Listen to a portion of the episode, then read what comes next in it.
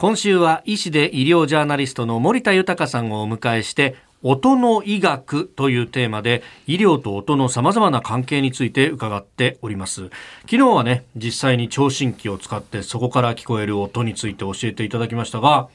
そういえばですね森さんあのお医者さん行って、まあ、聴診器当ててもらった。その後になんか患者さんの胸をなんか指であれ叩くみたいななんかやってますよね。なんかあれって何なんですか？あれは手で叩いて音を聞く打診というまあ主義なんですね。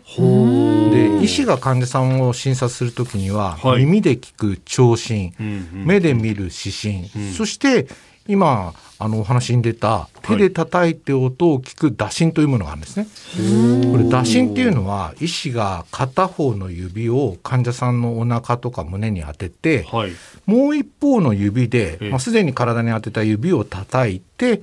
患者さんのお腹とか胸の状態を把握するんです。でこれ叩くことによってですね、はい、水が溜まっている場合には低い音が聞こえますし、空気が溜まっている時には高めの音が出るわけなんですね。でこれを打診法ということなんでこのお腹の中とか胸の中にどんなことが起きているのかというのを音で見分けるということで聴診指針と並んでとても重要な試技ということなんですね。でちょっと皆さんでやってみますけど、はい、通常ですね例えば左手の中指を、まあ、お腹とか胸に当てる、まあまあ、今回机にしましょうか、はい、そしてその中指を別の手だから右手で叩くんです右手の中指でこれも叩くと。そう。左手の中指で机を押して、うんうん、そして右手の中指でこの左手の中指を叩くんです。中指のどの辺叩いたらいい真ん中辺です。第一関節ぐらい。そうすると音がしますよね、はい、しますね。でこれ場所を変えて、はい。叩いてみると硬いところだともっとなんか高めの音が出るんです。コンコンコンコン。でこれで見ていくんですけれどどうですか？あ確かに違いますよね。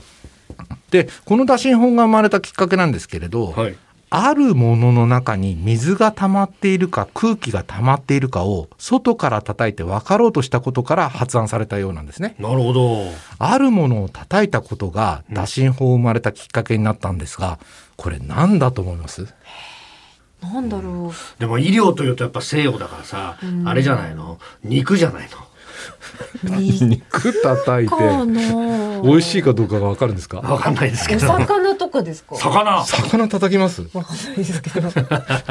えっと。なんか身身がちゃんと入ってるかなとか、そういう。あの打診法はですね、はい、ワインダルから生まれたと。ワインダル。ですか、はい、なるほど。1761年オーストリアの医師アウエンブルッガーという方が考案されたんですけど、はい、誕生のヒントとなったのがワインの残りを量を検査する方法だったとされているんです。まあ、彼の実家はですね宿屋でで地下にワインダルがあったんですけれど父親が樽をトントンと叩いて中に入っているそのワインの量残りの量を調べていたことをヒントに打診法を考え出したとされているんですね。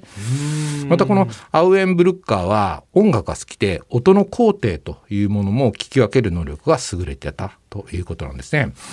肺の中には通常は空気があるのでコーンと、まあ、澄んだ音が響くんですけれど、はい、肺に血液とか海脳が溜まった場合にはですねコツコツといった低い音になるんです。でこれを利用して肺に病巣があるかどうかあった場合にはその病巣の大きさとか位置などが分かるということなんですね。へえ音一つでいろんなことが分かってくるんですね。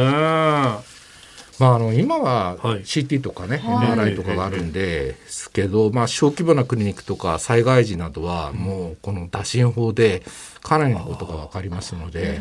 あの、まあ、診断が可能になってくるということですよね。まあ、ただ今はやっぱり打診法を用いる医師っていうのは少なくなってるっていうのは現状かもしれませんね。それはあの